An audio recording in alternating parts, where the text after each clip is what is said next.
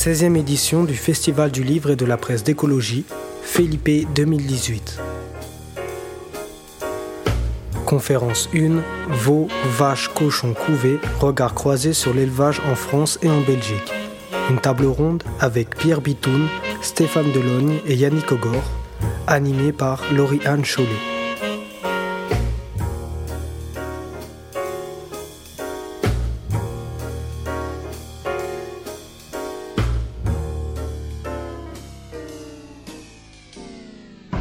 Bonjour à toutes et à tous. Euh, merci d'être euh, d'être parmi nous aujourd'hui et de ne pas avoir préféré la marche pour le climat. Il y a une grosse concurrence quand même. je m'appelle Lauriane Cholès, je suis journaliste pour Radio Parleur, qui est un média sonore sur les luttes. Alors les luttes sociales, les luttes environnementales, les luttes écologiques, agricoles aussi, hein, c'est ce qui, nous réunit aujourd'hui. je voulais vous signaler que tous les débats du festival sont enregistrés euh, par Radio Parleur. Ils seront diffusés euh, sur le site du, du Felipe euh, et, également sur Radio Parleur. Donc voilà, si vous ratez un débat, ne vous inquiétez pas, vous pourrez le, réécouter par la suite. Alors aujourd'hui, donc, on va parler de veaux, de vaches, de cochons et autres volatiles avec trois invités.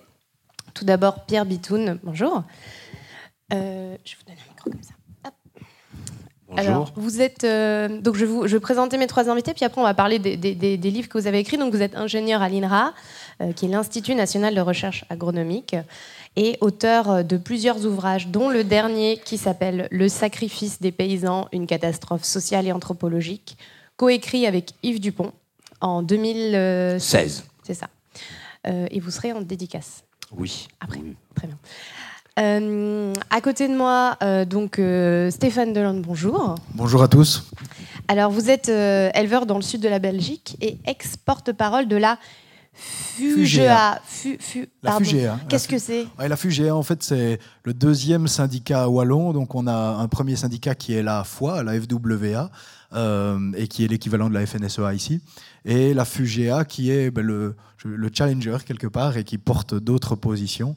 Euh, donc moi, pendant deux ans, j'ai représenté ce syndicat, particulièrement au moment des luttes euh, wallonnes contre le CETA. Donc toute la lutte wallonne anti-CETA qu'on a vu pas mal parce que c'était la Wallonie qui bloquait tout. Globalement, ça, pour les matières agricoles, ça venait de chez nous. Euh, Donc équivalent de la Confédération paysanne un peu Oui, c'est ça. Avec parfois, c'est ce que j'expliquais, difficile à comprendre, un peu des, petits relents de coordination rurale, mais euh, globalement, c'est quand même plus calqué sur la conf. D'accord. Et donc à côté de vous, euh, Yannick Ogor, bonjour. Vous êtes éleveur maraîcher et justement ancien animateur de la Confédération paysanne. Et vous êtes l'auteur de ce, cet ouvrage, Paysans impossibles, récit de lutte, publié en 2017. C'est ça? Édition du bout de la vie. Euh, donc on va tout d'abord euh, commencer par un petit peu la, présentation euh, des, deux livres, hein, parce que si vous êtes là, c'est que vous aimez lire un peu. donc Pierre Bitoun, donc, dans, cet ouvrage, vous retracez un peu dans une perspective historique, économique très détaillée, la, disparition en fait du monde paysan. À vous lire, en fait, on, a le sentiment qu'il y a un véritable ethnocide impulsé par le, système capitaliste.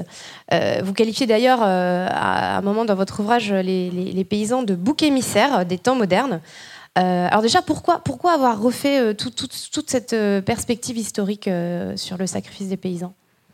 Bah, parce que tout simplement, le sacrifice des paysans, c'est-à-dire la disparition des paysans dans les pays développés ou à la surface de la planète, bah, c'est le phénomène majeur euh, de transformation euh, de nos sociétés depuis au minimum deux siècles et de manière extrêmement accélérée depuis la, Seconde Guerre mondiale.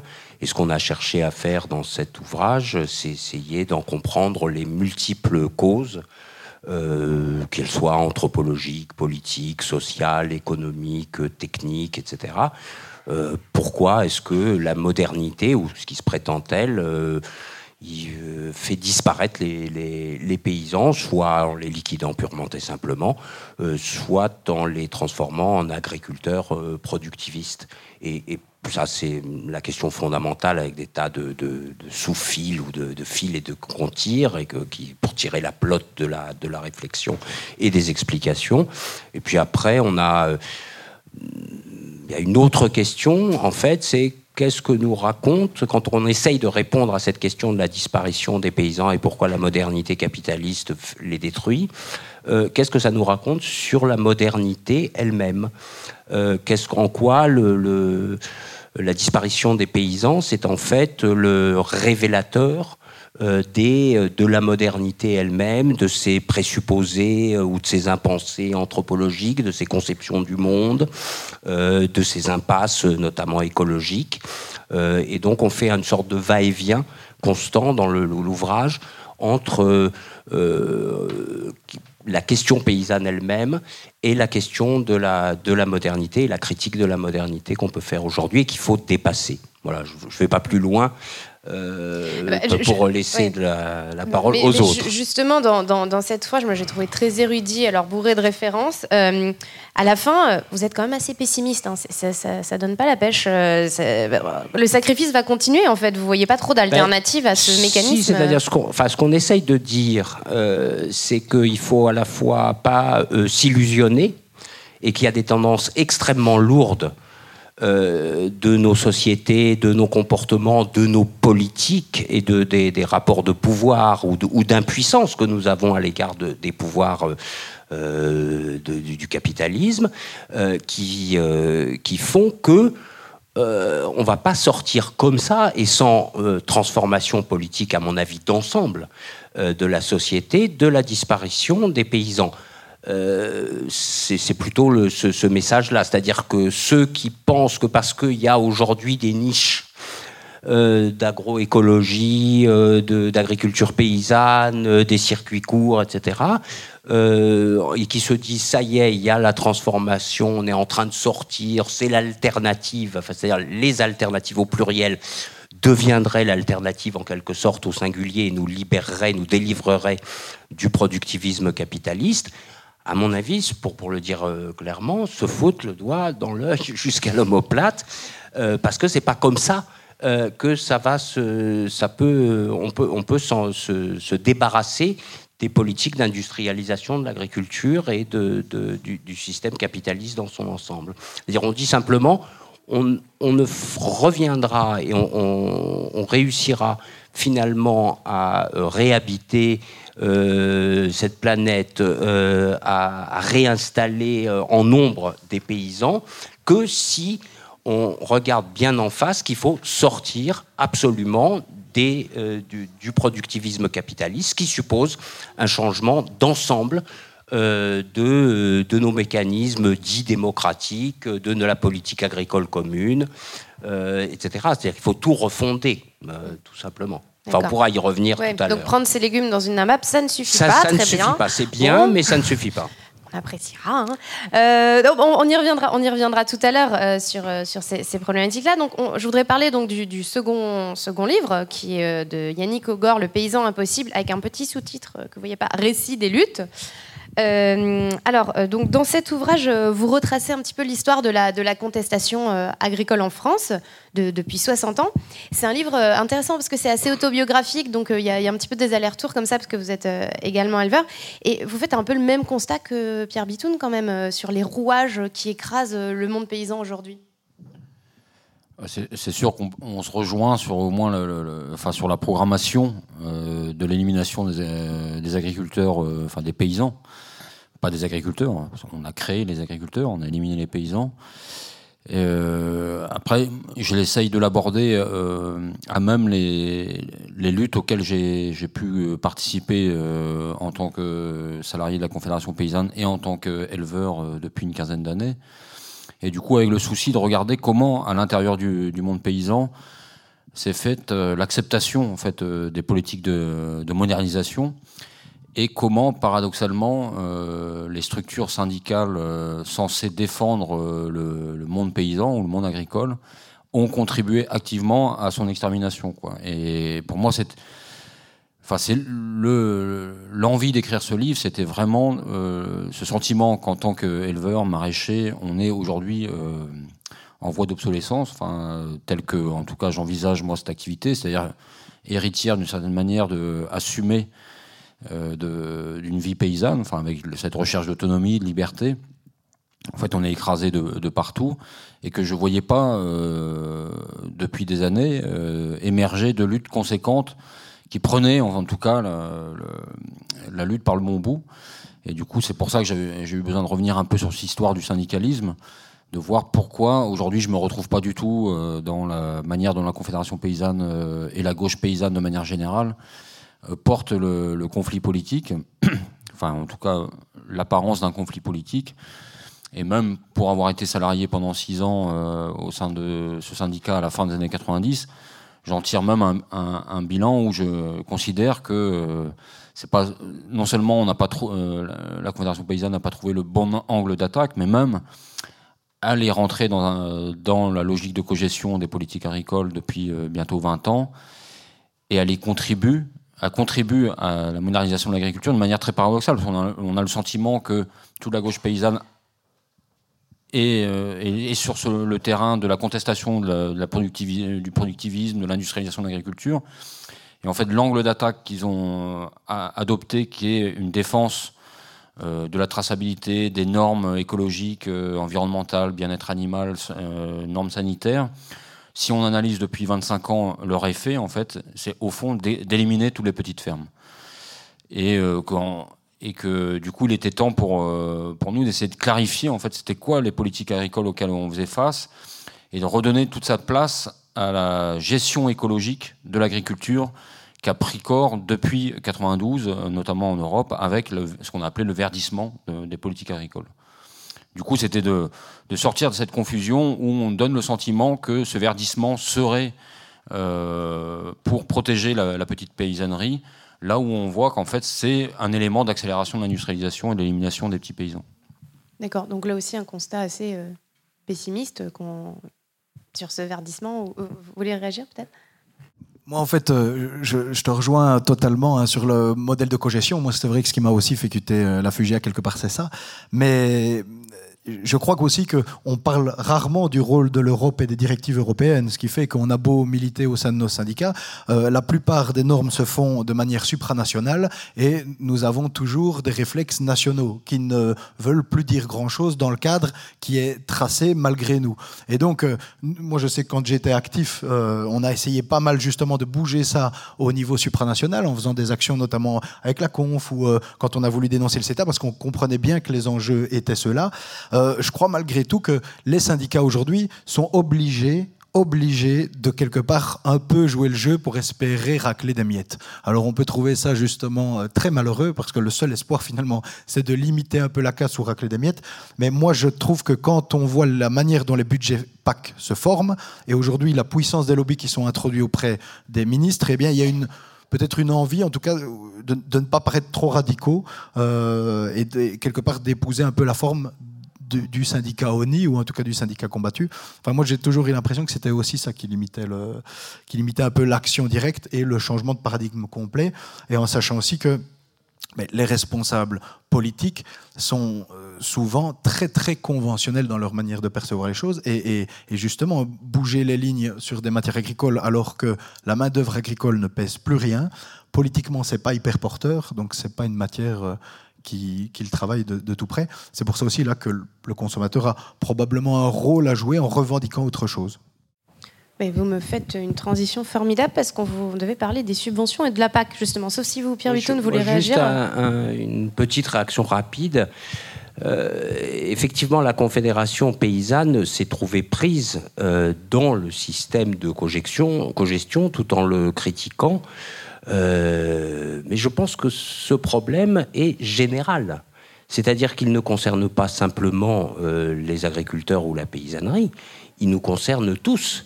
Et si la, Confédération paysanne a à la fois, on pourrait dire, euh, ça dépend comment on regarde le verre à moitié vide ou à moitié plein, a à la fois réussi et à la fois échoué dans son projet initial, dont on pourra parler euh, peut-être euh, dans le débat, qui n'est pas exactement ce qu'elle est devenue ensuite, c'est aussi parce que les consommateurs que nous sommes, les citoyens que nous sommes, nous acceptons, nous consentons euh, au système bureaucratique euh, euh, qui, existe et, et que nous, d'une certaine façon, à part une minorité de consommateurs solidaires, ou de consommateurs, comme on dit, solidaires, le reste de la population, la grande majorité de la population se fout très largement du, du, problème agricole et de l'extermination de, la paysannerie au profit d'une minorité d'agriculteurs productivistes, et de toute façon consent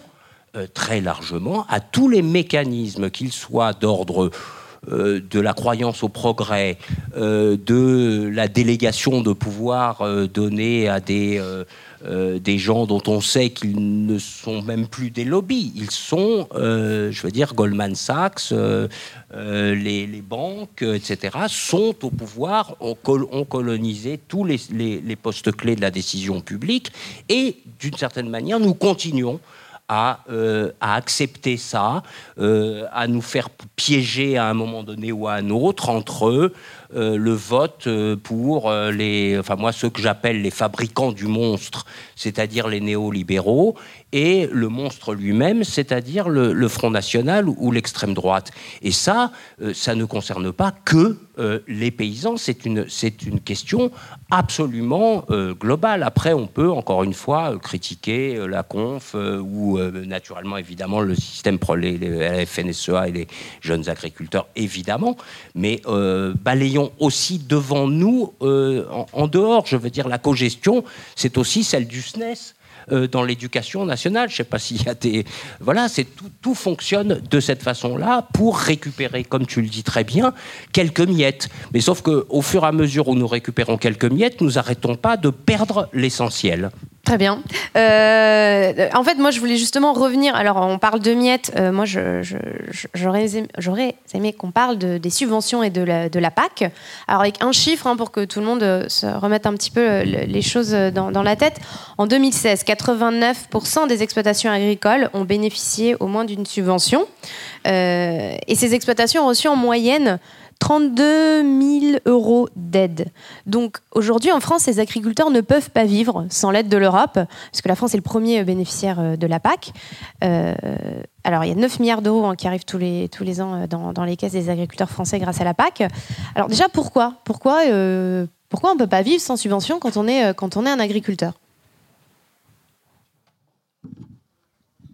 Mal placé là pour le dire. C'est que je, ne suis d'une part, je suis agriculteur, mais absolument pas déclaré. En fait, euh, je l'avoue. Hein.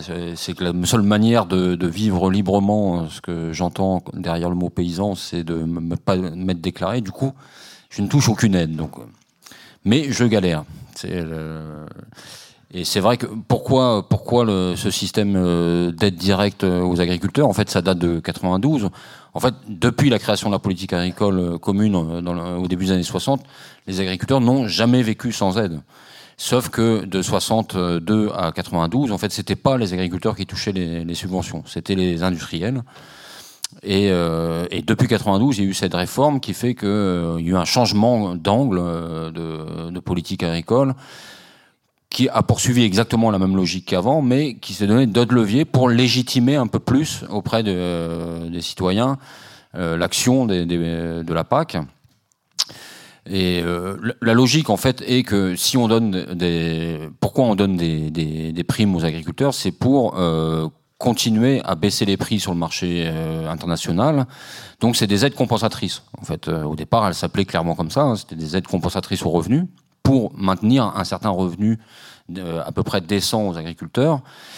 Et petit à petit, en fait, ces, aides, à la fois, sont venues des aides compensatrices euh, au jeu du marché mondial, et on y a collé en fait toute une série de conditionnalités. En fait, euh, du coup, depuis 25 ans bientôt, enfin plus que 25 ans, ces aides sont octroyées aux agriculteurs contre des, enfin, en vertu de contreparties euh, qui sont de respecter des normes sanitaires, des normes environnementales, euh, des normes de bien-être animal. Euh, et, ça a pris une, forme très particulière, c'est que à la fois on, est pris au piège de ces aides parce que les industriels ont continué à faire joujou avec le, les prix au point que plus aucun, aucune filière ne peut prétendre avoir des prix rémunérateurs en fait. Donc on, est devenu complètement dépendant de ces aides. Et en plus, on nous encadre complètement par ces différentes conditionnalités, ces différentes normes. Donc aujourd'hui, en fait, euh, un, agriculteur est à la fois un sous-traitant de l'agro-industrie et un sous-traitant de l'administration qui pilote euh, par des cahiers des charges, par des différentes normes, euh, les activités quotidiennes d'un agriculteur. Et c'est très pervers. Enfin, c'est très pervers parce qu'aujourd'hui, je pense qu'on est tous, à, mon avis, tous les agriculteurs partagent cette idée qu'il il faudrait se passer de, primes. En fait, personne n'a envie. Mais voilà, c'est qu'on en est tellement dépendant que c'est très très compliqué comme opération. En fait, je dirais que pour vulgariser très fort, il n'y a pas de société de consommation s'il n'y a pas de prime aux agriculteurs. Qu'elles soient directement versées sur leur compte ou qu'elles soient versées au moyen de l'industrie qui écoule leurs produits. C'est-à-dire qu'on voit comme la vie a changé depuis la Deuxième Guerre mondiale. Eh bien, si aujourd'hui on peut aller faire un petit voyage à Djerba de trois jours, s'acheter un smartphone et, et, toutes des, biens de consommation qui n'existaient pas auparavant, c'est parce qu'on a dégagé du budget qui autrefois servait à s'acheter à manger et que ce budget-là qui, qui est dégagé sert à consommer. Et donc le, poids de l'alimentation aujourd'hui, ça doit être, euh, en Belgique en tout cas, ça tourne à 13% du, revenu du ménage. C'est monté jusqu'à 30% euh, au sortir de la guerre. Et donc euh, on voit bien que ce revenu sert à consommer. Si on arrête demain les primes aux agriculteurs, eh bien l'alimentation coûtera beaucoup plus cher, le pouvoir de consommation des gens baissera terriblement, et donc la société de consommation occidentale telle qu'on la connaît, elle disparaît. Est-ce que, les prix vont augmenter ou est-ce qu'il y aura plus d'importations de, de, pays qui, seront, euh, qui vendront des, des productions moins chères. Que eh ben là, effectivement, c'est tout. C'est vrai qu'aujourd'hui, dans un monde globalisé comme ça, la souveraineté alimentaire, on pourrait imaginer demain la Belgique, on veut la transformer en, en immense euh, parc, euh, même vegan. On arrête l'élevage, on arrête, on produit même plus. Et c'est d'autres pays qui nous fournissent l'alimentation.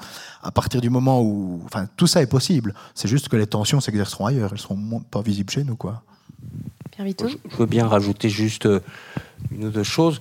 Euh, moi, je pense qu'il n'y a pas de, d'agriculture euh, sans aide euh, extérieure, qu'elle se passe par le, les prix rémunérateurs, qui laisseraient beaucoup plus de liberté et qui n'entraîneraient pas cette dépendance aux normes et ces contreparties dont parlait Yannick qui emprisonnent les, les, les, agriculteurs ou les paysans qui en touchent. Ou que ça se passe par des subventions euh, directes. Euh, parce qu'il y a des éléments de fond. Euh, qui sont un que l'agriculture est une activité qui de tout temps est sensible aux aléas climatiques et donc il y a des aléas productifs qu'il faut compenser d'une manière ou d'une autre, qu'il faut aider. Deux, il y a un phénomène de d'intensification euh, générale, de capitalisation croissante qui est liée à l'industrialisation de l'agriculture. Plus vous avez de, de, robots euh, ou de tracteurs et puis maintenant de robots, etc., etc., plus euh, il est effectivement vous avez une, un, capital énorme qui doit être subventionné si on continue dans ce, dans ce même système. Ça, c'est la, deuxième raison.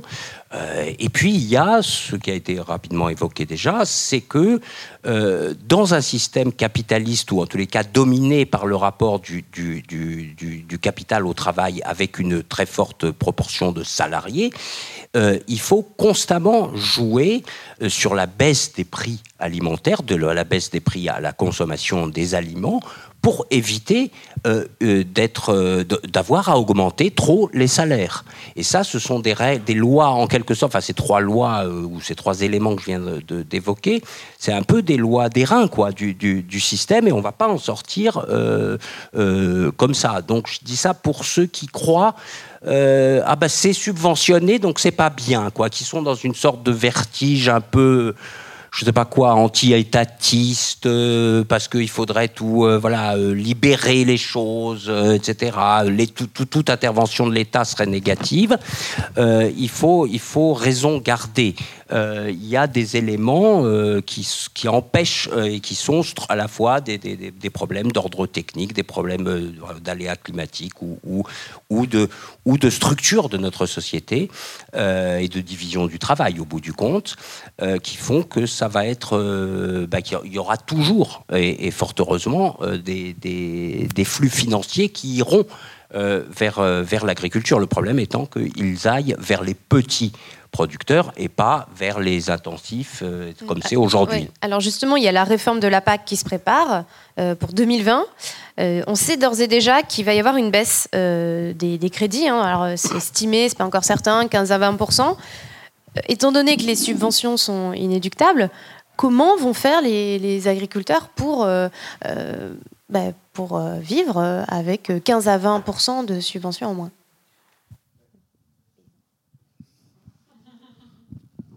En fait, je pense qu'il y a de toute façon tout un pan de l'agriculture qui est en train de tomber, qui est déjà un peu le monde de l'élevage. Donc euh, la consommation de viande, qu'elle soit en France ou en Belgique, elle diminue très fortement.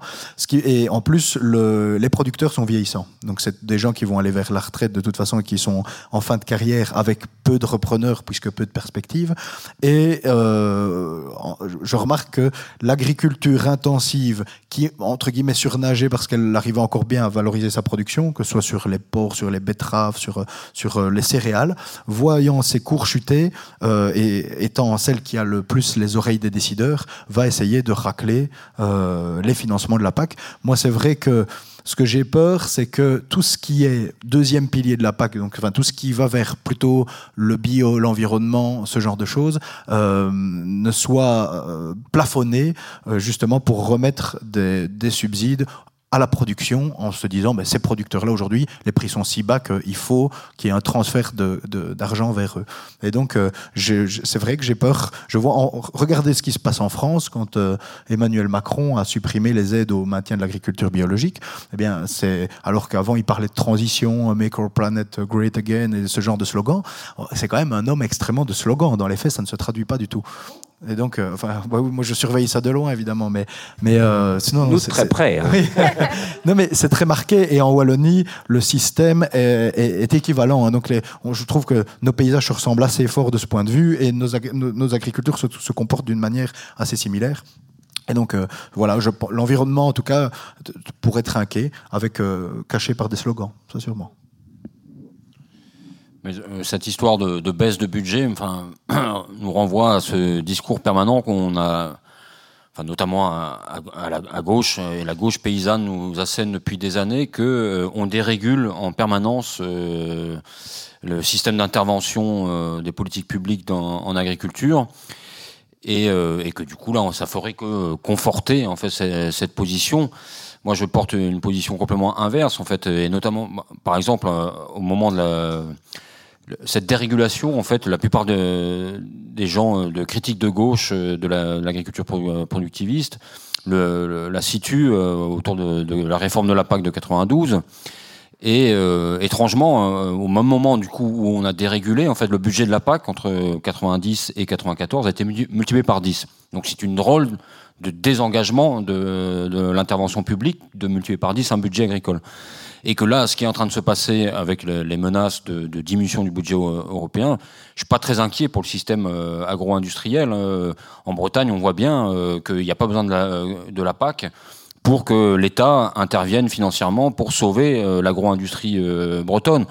Le, plan de 5 milliards d'euros qui a été débloqué en 2015, contrat de plan État-région, donc cofinancé par la région et l'État, 5 milliards d'euros pour sauver l'agro-industrie à coût de méthanisation, euh, donc euh, de transition sous couvert de transition écologique, hein, de normes écologiques, on continue à soutenir l'élevage industriel. Euh, et que ça, ne fait, ces 5 milliards d'euros, par exemple, ne sont pas à mettre au titre de la politique agricole commune. Donc peut-être que le budget européen va baisser. Je ne me fais pas de soucis pour l'agro-industrie française, qu'elle trouvera toujours des subventions, d'où, par exemple, qui a fait faillite pendant la crise de 2013-2015 a été aidé par euh, l'État à hauteur de centaines de millions d'euros pour mettre aux normes sanitaires à nouveau au, nom de, de, cette protection des, des, populations de ces usines d'abattage de poulets. Encore une fois, ces centaines de millions d'euros ne font pas partie du budget agricole euh, européen. Et pourtant, ils existent en fait. Euh, donc, ça passe par d'autres biais. L'État va compenser en fait. L'État France, les États nationaux vont compenser euh, cette baisse. Euh, oui, en tout cas pour l'essentiel, pour ne pas abandonner l'agro-industrie. L'agro-industrie ne tient du, par rapport à ce que disait Pierre Vitune, parce qu'en effet, l'agro-industrie ne pourrait pas tenir avec une libéralisation totale des marchés où les marchés seraient, enfin les prix seraient totalement dépendants des aléas climatiques, de, des accidents de maladies, etc. Donc en fait, il y a besoin d'une intervention publique. Les industries euh, industrielles l'ont très bien compris depuis longtemps. Donc ils n'ont jamais réclamé un désengagement de l'État et ils l'ont toujours à la, les États sont toujours à la botte de ces intérêts industriels. De Bretagne, on le voit mieux que nulle part en fait. Jamais que ce soit la région, l'État ou l'Europe, n'a laissé tomber l'agro-industrie bretonne. Et c'est pas demain la veille. Et alors vous, comment vous faites sans aide concrètement? Euh, en fait, je vis pas sans aide. En fait, les, les, agriculteurs classiques en fait ont un revenu de solidarité active euh, payé par euh, la politique agricole commune. Moi, j'ai un revenu de solidarité active payé par l'État social français. J'ai fait ce choix-là en fait parce que il n'y a pas de normes sanitaires, il n'y a pas de normes de bien-être animal et il n'y a pas de normes environnementales en fait quand on touche le RSA. Donc je me suis dit, tiens, je vais peut-être avoir un peu plus de liberté pour élever mes bêtes comme je l'entends, euh, les tuer à la maison, euh, les découper à la maison, euh, sans stress, sans logique industrielle de l'abattoir. Et ça marche à peu près. Je, je vivote, hein, parce que j'ai toujours besoin d'un revenu complémentaire. Bon, il y a eu toute une époque où j'étais couvreur, maçon à côté, parce que je voulais pas faire ce, ce pas de me mettre entièrement dans les clous d'une installation agricole classique. Euh, aujourd'hui, avec le euh, maraîchage plus élevage, euh, c'est assez étrange. Hein. le maraîchage est absolument pas subventionné. En Belgique, j'imagine que non plus. Donc en fait, le maraîchage, en fait, est une économie morte pour nous. Enfin, c'est qu'elle rapporte rien. On y bosse comme des ânes. Hein. Enfin, c'est à peu près, en, fonction des saisons, entre 10 et 14 heures de travail par jour pour un revenu zéro. Donc en fait, il y a l'élevage illégal à côté, en fait, qui lui me rapporte l'équivalent d'un RSA. Donc je le complète en, bidouillant de temps en temps et en réussissant à obtenir du RSA. Euh, c'est mes subventions euh, agricoles en fait. Euh. mais il ne faut pas se faire d'illusions. Il n'y a pas moyen, d'autres moyens de se passer des, primes agricoles aujourd'hui. Tous mes, amis éleveurs de brebis aujourd'hui ont leur revenu assuré à 100% par, par les primovines en fait. Sans ça, ça se casse la gueule. Et la lutte, parce qu'on est nombreux à avoir engagé au, en attaquant ce dispositif de gestion par les normes sanitaires, environnementales, bien-être animal, avoir attaqué l'obligation qui nous est faite de mettre des puces électroniques aux oreilles de nos animaux. Donc il y a plein, de collègues aujourd'hui qui se font attaquer par l'État pour non-respect de, la norme européenne qui s'impose à tous. Et comment ils sont gérés? Donc, par exemple, il y a des collègues dans le Tarn qui ont, il y a trois ans, perdu l'intégralité de leur prime pack, donc 25 000 euros. C'était leur c'était leur revenu plus une partie des charges qui étaient payées par ces, primes. Donc c'est leur a mis en difficulté. Il y a une caisse de solidarité organisée. Trois ans après ils se sont pas mis en conformité. À nouveau l'État revient vers eux. Suppression des primes PAC et amende de 495 euros par euh, animal. Donc 491 euh, fois 200 c'est un élevage de 200 donc là ils se sont dit bon Là, on laisse tomber. Enfin, il y a quelque chose qu'on ne peut plus tenir le rapport de force. Donc, ils vont sans doute faire semblant de mettre des puces électroniques. Euh, bref, on verra. Mais en tout cas, euh, on voit bien qu'on est pris au piège, en fait. C'est très compliqué. Parce que euh, dès la, moindre résistance qu'on oppose au système administratif, c'est notre revenu qui est supprimé. Je veux bien juste ajouter quelque chose sur les, les transformations de la PAC. Moi, ça fait 40 ans euh, que j'entends constamment les mêmes histoires. C'est-à-dire là, vous venez nous dire la PAC va changer, euh, va y avoir une baisse des euh, voilà.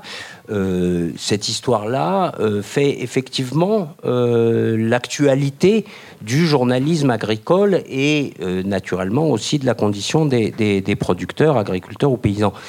mais c'est toujours la même logique. C'est-à-dire toute crise euh, financière, tout abaissement euh, des subventions, toute modification de telle ou telle réglementation euh, de la, je sais pas quoi, la suppression de la jachère, le, comment la suppression des quotas laitiers, enfin, etc.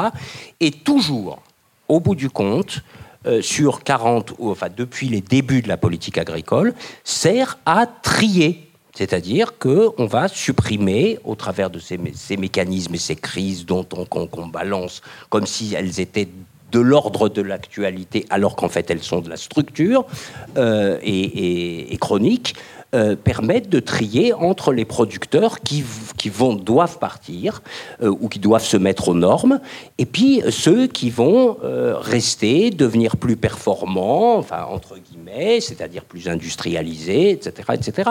C'est, c'est, on, est dans, c'est pour ça que c'est pas une crise. On n'est pas dans une, on dit on est dans une crise liée à la prochaine refonte de la PAC. Absolument pas. On est constamment dans la mutation permanente euh, qui profitent d'instants de crise ou de moments de crise pour euh, faire le tri, euh, sélectionner les producteurs et bien sûr les, concentrer de plus en plus. Et, ça, tant qu'on ne change pas encore une fois les structures politiques, ben, ça, va continuer. Puisque c'est toujours les mêmes décideurs et les mêmes orientations, de plus en plus aggravées, néolibérales, etc.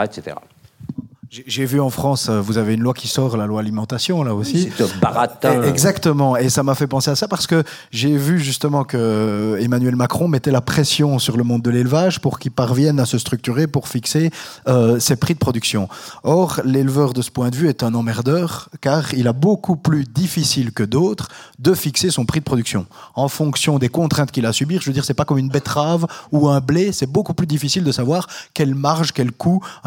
les éleveurs, en fait, c'est comme finalement pour le vin ou des choses comme ça, mais chaque élevage est différent. Chaque coût de production, chaque euh, méthode, chaque historique, c'est très différent. Ce qui fait qu'aujourd'hui, l'élevage emmerde tout le monde et il emmerde également la grande distribution. Parce que la grande distribution, c'est un produit rapidement périssable et c'est un produit sur lequel les marges sont pas terribles. Or, jusqu'ici, c'était bien, ça faisait venir la ménagère au supermarché, elle achetait son steak et elle achetait tout le reste qui allait autour. Aujourd'hui, dans les supermarchés, on veut plus trop de, de viande et ça tombe bien, pour le climat, c'est pas bien et le grand public n'en veut plus non plus. Si bien qu'on travaille les esprits au corps pour faire enfin pour qu'on mange moins de viande et parce que le si demain le supermarché peut dire moi supermarché je m'engage pour la planète je ne vends plus de viande et je vends du steak de soja à la place je peux vous assurer que leurs marges sont largement largement augmentées hein. et donc euh, il y a souvent ce discours quand on parle avec des décideurs de oui mais le monde de l'élevage il est trop atomisé il est trop séparé euh, tous les acteurs de toutes les filières ont augmenté on a des grosses sucreries on a des gros producteurs de betteraves on a des grosses laiterie. Euh, et, mais souvent, on a encore trop de petits laitiers. On n'a pas assez de fermes des mille vaches. On, a, euh, on vend de la viande, on a des gros abattoirs, mais on a trop de petits éleveurs qui amènent de la blonde d'Aquitaine, du charolais, de trucs différents. Ce serait mieux que ces mecs-là fusionnent et qu'ils fassent tous le même produit sur le mode feedlot américain, ou alors qu'ils foutent le camp et on vendra du steak de soja à la place. Et donc, euh, je crois que le, terroir français qui reflétait toutes ces races et toutes ces pratiques d'élevage, aujourd'hui, on n'en veut plus. Il est largement menacé. Et je pense que dans le futur, il y aura une pression de la grande distribution pour le faire foutre le camp de ses rayons et faire croire au consommateur qu'il fait un acte de bien. Moi, j'ai participé à... Il y a eu une opération en Belgique qui avait défrayé la chronique, c'était les 40 jours sans viande. Moi, j'avais dû parler à la télévision contre une des filles qui organisait les 40 jours sans viande. J'y allais sans présupposer. Je creuse un peu le profil de la fille juste avant de rentrer dans l'émission. Et euh, au quotidien, c'est une gonzesse qui travaillait pour le lobby du plastique. Ça, c'est le premier élément. Donc, d'un côté, c'est pas bien de manger de la viande, mais lobby du plastique, allons-y. Euh, mais en plus de ça, après, je me suis dit, c'est pas possible, je vais aller voir les financements. Les financements, c'était Bon Duel, c'était euh, tous des, types qui font du végétal standardisé, hybride, F1, le même dans toutes les fermes. Et ça veut dire que si demain, le, soja, ça coûte, je sais pas moi, à la tonne, 300-400 euros la tonne peut-être actuellement. Euh, la, viande, on doit être sur sur du 5000 euros la tonne, on se doute que si demain on nous vend du steak de soja à la place du, vrai steak de vache, on a, fait, on a augmenté ses marges de x10. Donc on a gagné énormément de pognon sans rien faire et juste en dégageant les éleveurs. Et je crois qu'il y a un combat de l'agro-industrie quand même pour faire dégager tous ces petits merdeux d'éleveurs qui, qui, dans les paysages, euh, embêtent beaucoup de gens. Merci, je n'avais pas du tout conscience de ça. Euh, concernant la PAC, je vous invite à lire un article du Monde Diplo de ce mois-ci, euh, d'Aurélie Trouvé, justement, qui analyse, euh, qui, le titre c'est Une politique agricole pas commune, qui analyse justement ces évolutions ben, structurelles et économiques, qui est, très intéressant. Pour, continuer, moi je, voulais parler d'un sujet un peu moins, un peu plus, moins joyeux, mais, mais, mais Euh, que, que, j'ai du mal à comprendre. En fait, c'est sur le. Non, si aussi c'était pas très joyeux. C'était déjà pas joyeux. Jusque-là, c'était fun. Attention.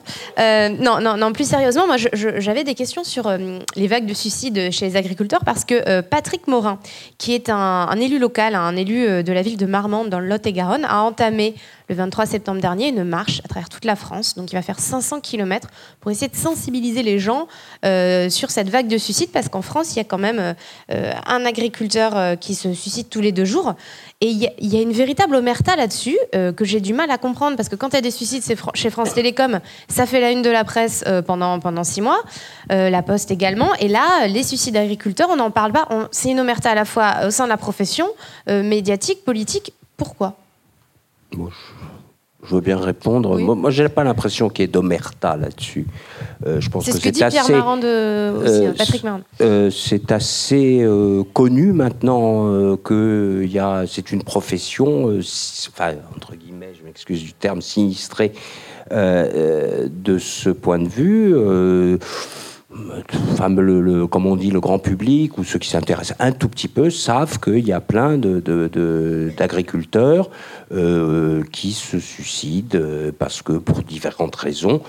Euh, qui sont effectivement la faillite, le stress, les burn-out, l'incapacité à vivre décemment de son métier ou, le, sens du métier qui a été complètement dénié subverti par les logiques euh, industrielles et d'industrialisation de l'agriculture, et ça, ça fait, ça rend les gens, euh, ben, au fond, ça, les oppose à eux-mêmes en quelque sorte, et donc ça, ça produit fatalement des, ou presque fatalement, des actes de, de, de cet ordre-là.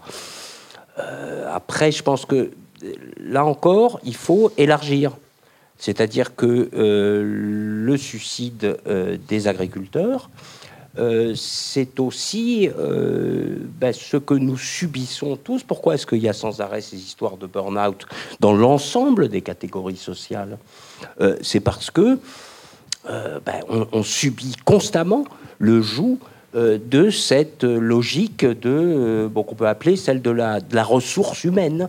Alors euh, voilà, il y, a un lien, à mon avis, extrêmement étroit entre le fait que on ait transformé la Terre euh, en simple support productif avec toutes les logiques qui sont derrière euh, d'industrialisation, de mépris des gens, de mépris du milieu rural, de mépris de la vie à la campagne, et puis euh, de l'autre côté que on, parle des gens aujourd'hui, et nous là, encore nous, nous y consentons tous, enfin une grande partie, on en parle en utilisant le terme de ressources humaines.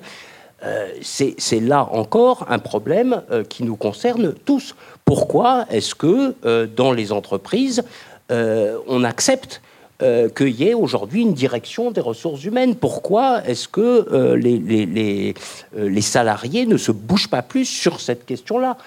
C'est le même problème. On est, tous broyés par ces conceptions productivistes de l'existence. Alors évidemment, chez les agriculteurs, ça c'est encore plus aigu parce que c'est une catégorie sociale ou un monde plutôt euh, qui disparaît finalement et qui a déjà été très là dans les pays développés très largement absorbé par la société urbaine qui s'est transportée d'une certaine façon à la campagne euh, et qui a tué le monde, les mondes paysans anciens. Euh, alors c'est plus net euh, et puis parce que le par, par le, métier qui est en lien avec le vivant, etc. Mais au fond c'est la même logique catastrophique et, déshumanisée euh, qui, nous concerne, qui nous concerne absolument tous et qui se résoudra pas, pour euh, mettre une petite couche encore, qui se résoudra pas par euh, le coaching du bien-être. Hein. Voilà, parce ou que le, numéro vert mis ou le numéro vert de ceci, ou mon, mon, mon, coach bien-être qui est censé réparer ces, ces, malheurs produits par la ressource humaine. Quoi. Oui, je, suis d'accord avec euh, Pierre sur le fait qu'il n'y a, a, pas du tout d'omerta en fait. Euh, et dans cette pseudo, euh, enfin, dans cette société pseudo-libérale, forcément que l'État n'a pas manqué de mettre en place un dispositif d'administration de ces possibles suicidaires. suicidaires. Donc en fait aujourd'hui, faut pas s'inquiéter. En fait, les agriculteurs sont pris en charge par des cellules départementales de gestion, de prévention du suicide donc c'est quoi ces cellules En fait, il faut les regarder de près, comment elles agissent aujourd'hui au quotidien face à la misère, à la détresse paysanne, c'est que du coup, toutes les administrations, toutes les institutions en fait sont sommées de participer à des commissions paritaires où on retrouve la MSA, la, Chambre d'agriculture, la Crédit Agricole, les administrations décentralisées. Et ces gens-là sont censés repérer en fait euh, les agriculteurs en difficulté, les agriculteurs qui auraient des problèmes psychologiques. Or, c'est quoi un problème psychologique en agriculture? En fait, la plupart du temps, en fait, c'est un coup de fil à la MSA, un coup, de, un coup de fil à la direction départementale des services vétérinaires, enfin de protection des populations, cohésion sociale, un coup de fil à la chambre d'agriculture, où on s'énerve. Donc toutes ces conversations sont enregistrées aussi, bien entendu, aujourd'hui.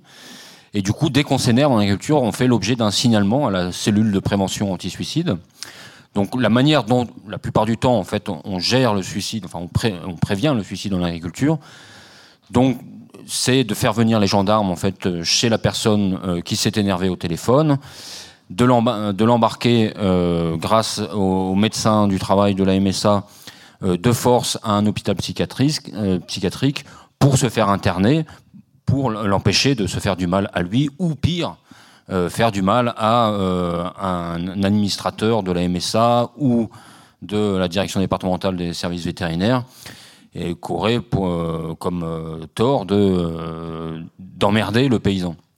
Et ça, et ça marche. C'est-à-dire depuis qu'on a monté avec quelques compagnons, compagnonnes des, le collectif d'agriculteurs contre les normes, on voit, et depuis que Jérôme Laronce, euh, lui-même, du coup, je sais pas si vous avez suivi, mais du coup, il y a un, an et demi maintenant, il y a un éleveur euh, de vaches laitières en bio en Saône-et-Loire euh, qui s'est fait tuer par deux gendarmes parce que lui-même était réfractaire à tout l'encadrement administratif, à la traçabilité, à l'étiquetage de ces animaux, et que lui-même, du coup, pris en charge par les cellules anti-suicide de, l'administration, avait fait l'objet d'un signalement et avait, euh, devait subir un internement de force, soi-disant pour l'empêcher soit de se suicider lui, soit de euh, tuer euh, quelqu'un, un salarié de l'administration. Donc c'est à ça qu'il a tenté d'échapper en fait pendant quelques jours en prenant la fuite. Et c'est de ça qu'il est mort, d'avoir tenté d'échapper à un internement. il s'est fait abattre de deux balles dans le dos, trois balles dans le dos par des, gendarmes. Et depuis cette histoire-là, en fait, et depuis qu'on a monté ce collectif, on en entend parler dans quasiment tous les départements des histoires de, paysans euh, qui se sont énervés, euh, et il y a mille raisons de le faire, et qui sont, euh, font l'objet d'un potentiel psychiatrique et d'un internement d'office. Voilà, du coup, c'est pas du tout un tabou. Non, ben, on aimerait bien euh, mener ce travail-là. D'ailleurs, euh, s'il y a des gens qui travaillent euh, dans le, dans le domaine psychiatrique ou dans l'administration agricole ou à la MSA, c'est un travail qu'on aimerait bien faire, de faire émerger toutes ces histoires et de prendre la mesure de, ça. Parce que, voilà, il y a quelques cas qui sortent comme ça, mais c'est le monde du silence quand même, le, le monde paysan. Et c'est pas, pas simple que, les gens. On est tombé sur quelqu'un qui a accepté de témoigner dans la Loire après avoir euh, subi une tentative d'internement de, force. Euh, mais la personne, pendant longtemps, n'a pas voulu que son témoignage soit public. Il l'accepte maintenant, mais on voit bien que c'est très compliqué en fait. C'est des moments très très douloureux euh, et très violents, et que c'est pas évident pour les gens d'accepter de, parler publiquement de, ces histoires-là. Il y a encore quelqu'un, il y a un an, qui euh, s'est fait interner, un paysan à côté de la ZAD de Notre-Dame-des-Landes, s'est fait interner d'office après une course-poursuite en tracteur. Euh. et tout ça, voilà, les médias nous en parlent sans dire les raisons, en fait, mais on présente toujours ces gens-là comme des menaces pour eux-mêmes ou des menaces pour autrui, sans qu'on rentre du tout dans les détails de comment, en fait, ces gens-là arrivent là, quel écrasement ils subissent pour en arriver là. Moi, une simple réaction, en fait, c'est que je suis souvent aussi avec d'autres agriculteurs et ce que je remarque, euh, c'est que la valeur travail chez les agriculteurs, elle est encore fortement présente. Donc, les derniers qui croient au travail, c'est quand même les agriculteurs. Et beaucoup, même des gens très intelligents ou des gens aujourd'hui qui sont, qui sont agronomes, qui ont fait des études, ont quand même un peu du mal à comprendre vers quoi on les embarque. C'est-à-dire que, quelque part, surtout quand ce sont des héritiers de dynasties agricoles, ils portent en eux le souvenir du temps jadis difficile, ainsi de suite. Et donc, eux sont encore probablement fort enivrés de leur puissance mécanique, de tout ce qu'on a développé. Mais on, justement, ce choc, finalement, tout ça, pour arriver avec mon lait qui vaut moins que, le prix de l'eau, ma viande qui est dénigrée parce que, hein, autrefois, moi, je veux dire, moi, mes grands-parents mangeaient un morceau de barbac le dimanche, c'était la fiesta. Et euh, donc, euh, ils ont eu l'impression que plus on allait produire de viande, plus les gens allaient vivre heureux quelque part.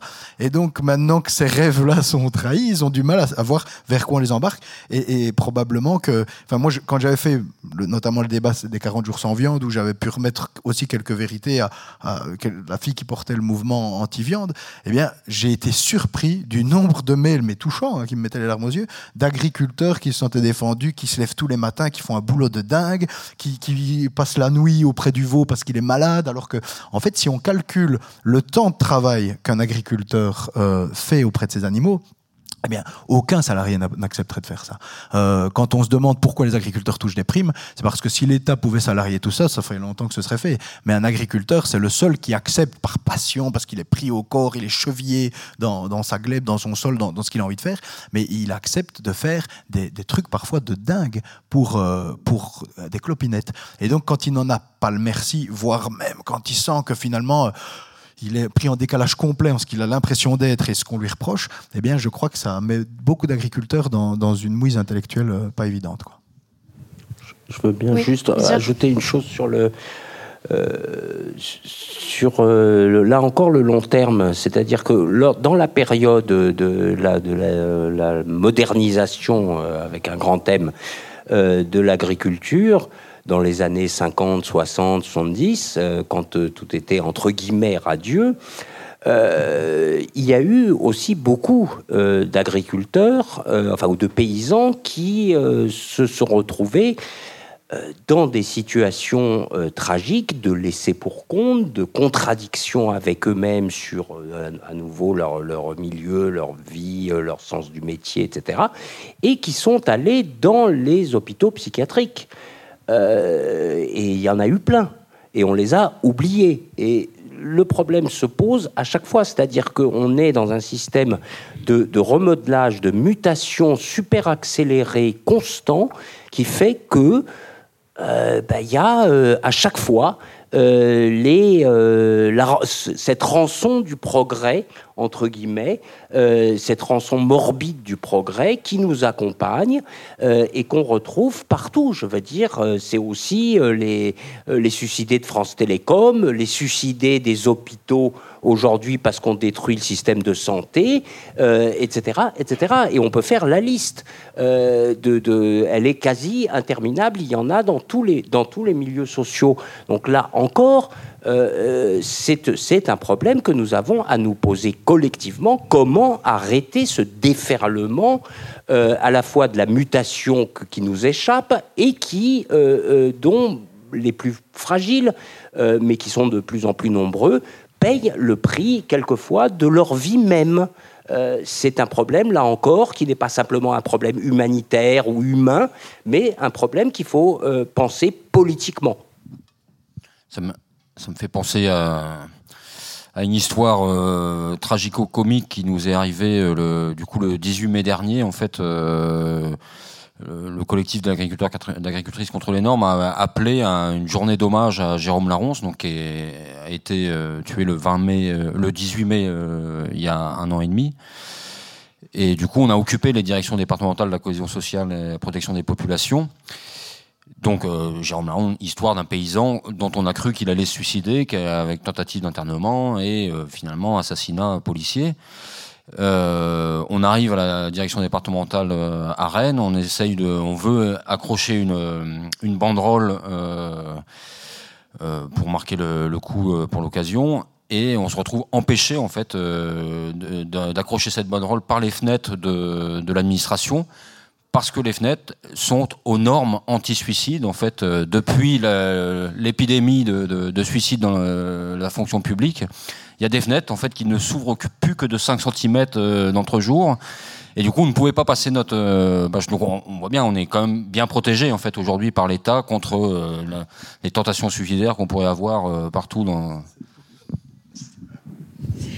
Euh, alors, bon, j'espère que vous n'êtes pas trop déprimés. Euh, on, va essayer de finir euh, ce débat. Il reste quelques minutes avant le tour de questions sur, bah, sur- bon, sur les solutions, mais sur quelque chose d'un peu plus joyeux. Parce que moi, j'avais l'impression que l'engouement pour le bio, pour les circuits courts, les AMAP, les nouveaux liens en fait qui se créent entre les paysans et les consommateurs, alors, les consommateurs, ça, ça améliorait un petit peu le, travail du paysan qui, est, qui était revalorisé dans son travail, dans son image.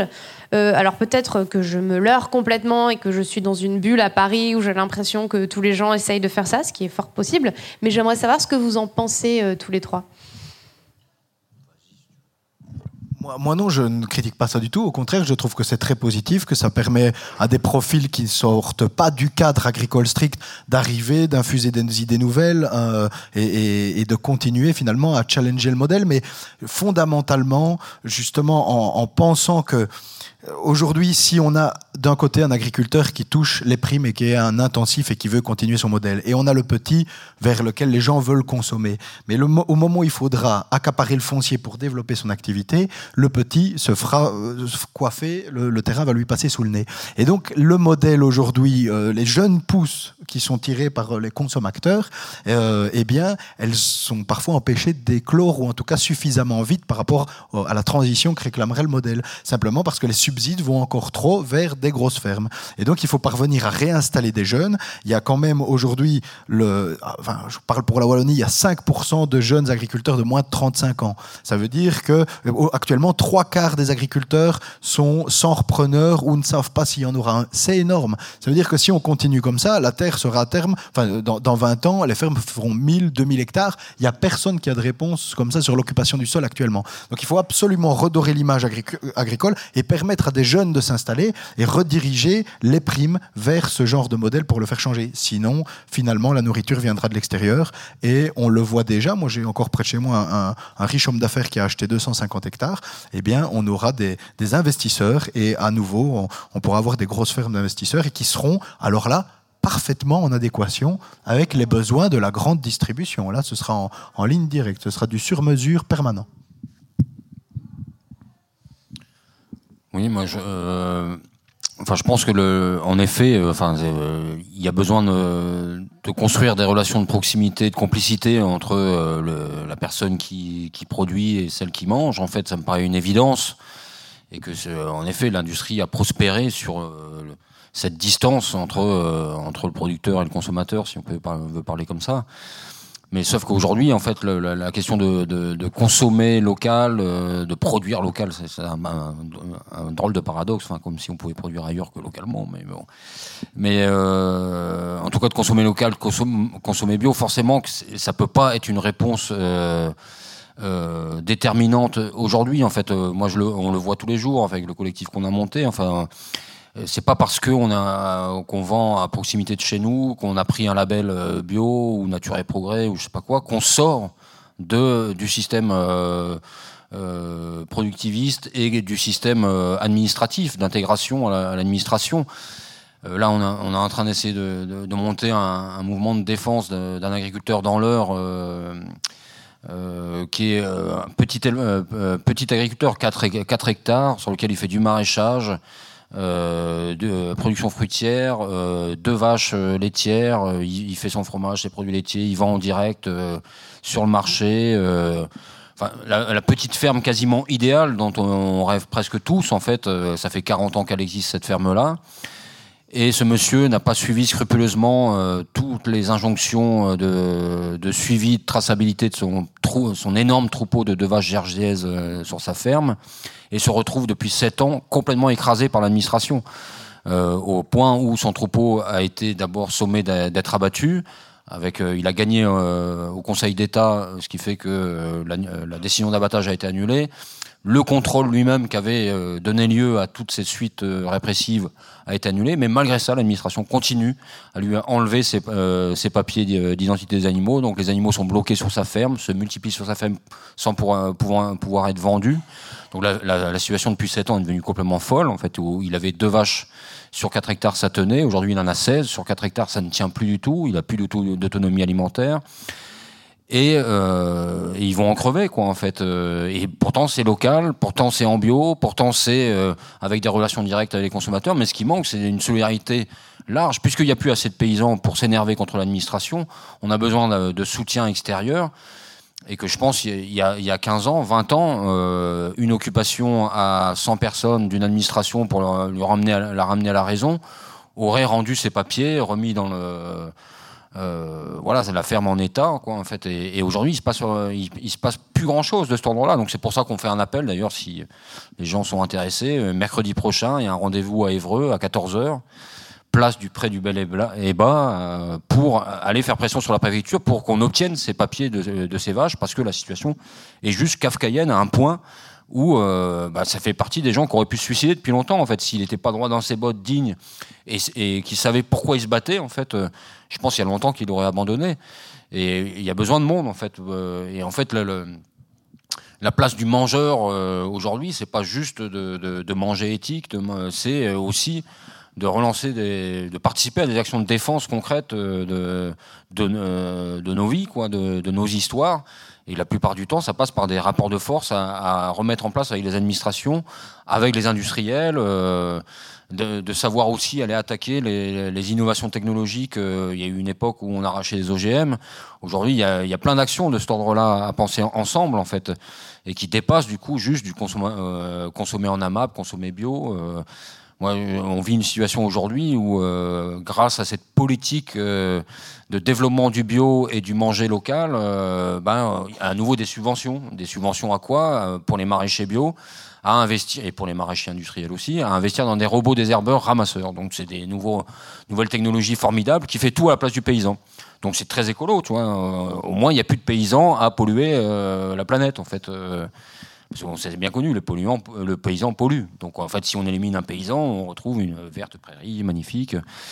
Et euh, donc voilà, mais ça, c'est aujourd'hui, c'est subventionné grâce à cette fameuse politique de transition écologique à hauteur de 80%. Donc 50 000 euros le robot désherbeur, c'est à peu près 40 000 euros de subvention aujourd'hui. Donc c'est tranquille. Avec ça, le, on est sûr de plus utiliser de pesticides. Mais ça fait des années qu'on vit, euh, que l'agriculture vit de subventions pour diminuer les, le, les pesticides. Et comme par hasard, depuis euh, 20, 15 ans qu'on multiplie ces subventions, euh, la consommation de pesticides en agriculture a augmenté de 15 000 tonnes par an. Donc on voit bien que la gestion par les normes est d'une efficacité redoutable, en fait. C'est qu'elle euh, permet de poursuivre la course en avant dans l'industrialisation sans que plus personne euh, ne s'énerve parce qu'on nous a fabriqué un système où, soi-disant, on, euh, protège l'intérêt général. Moi, je, je, viens de Bretagne, c'est sidérant comment, euh, en 25 ans, l'effet de ces gestions de, de politiques de gestion par les normes, en fait, on réussit une chose extraordinaire, c'est qu'on a toujours autant de nitrates quasiment dans les eaux de rivière, on a toujours plus d'algues vertes sur le littoral euh, breton et toujours moins de paysans. Donc c'est une chose extraordinaire et on a dépensé toujours plus d'argent pour ça. Et, euh, voilà le paradigme auquel on fait face. Et sauf que l'autre chose extraordinaire, c'est qu'il y a 25 ans, il y a 20 ans, il y avait euh, des manifestations à 50 000, 100 000 personnes dans les rues en Bretagne contre le modèle productiviste. Aujourd'hui, ça fait euh, des années que j'ai plus vu aucune manifestation parce que la gestion par les normes, c'est à la fois un système de régulation du marché mondial, euh, du marché tout court, l'industrialisation de l'agriculture, mais c'est aussi un système magnifique de pacification sociale. On est persuadé, tout le monde est persuadé d'être pris en charge pour le meilleur du monde par un système de traçabilité, et c'est de ça dont on crève en fait aujourd'hui. Oui, bon, je, veux bien juste ajouter deux, deux, petites choses. Euh, euh, moi, je, crois, enfin, je crois que ces alternatives euh, diverses, agriculture paysanne, bio, etc., locale, circuit court, c'est très bien. Euh, on ne peut que espérer que ça se développe, les soutenir, etc. Euh, mais encore une fois, comme je disais au début, il ne faut pas absolument pas rêver, comme ça a été dit là tout à l'heure. Euh, ça, ne peut. Enfin, on est dans une situation d'une certaine façon paradoxale, c'est-à-dire que on sait que euh, techniquement, euh, du point de vue des circuits de commercialisation, euh, du, point de vue des, euh, des, des personnes qui souhaitent s'installer en agriculture, du point de vue des circuits de financement qu'il faudrait créer, etc. Au fond, le modèle dit de l'agriculture paysanne pourrait se généraliser. sauf qu'il est complètement bloqué aujourd'hui par euh, toute la politique qui euh, continue de favoriser, d'accélérer l'industrialisation euh, de l'agriculture. Du coup, on est, enfin moi je dis ça souvent, mais de certains d'ailleurs ont déjà entendu ça, mais on est dans un truc de, cohabitation complètement schizophrénique. C'est-à-dire qu'il y a des, des, industrialistes qui en sont aux fermes-usines euh, et qui, euh, qui seront parfaitement consonantes avec la concentration euh, de, de, la distribution qui est déjà très très avancée, de la transformation et de la distribution qui est très très avancée, des agriculteurs industriels, enfin productivistes qui se bouffent les uns les autres ou se s'auto-dévorent. parce qu'il faut se robotiser, se numériser, se biotechnologiser, etc. etc.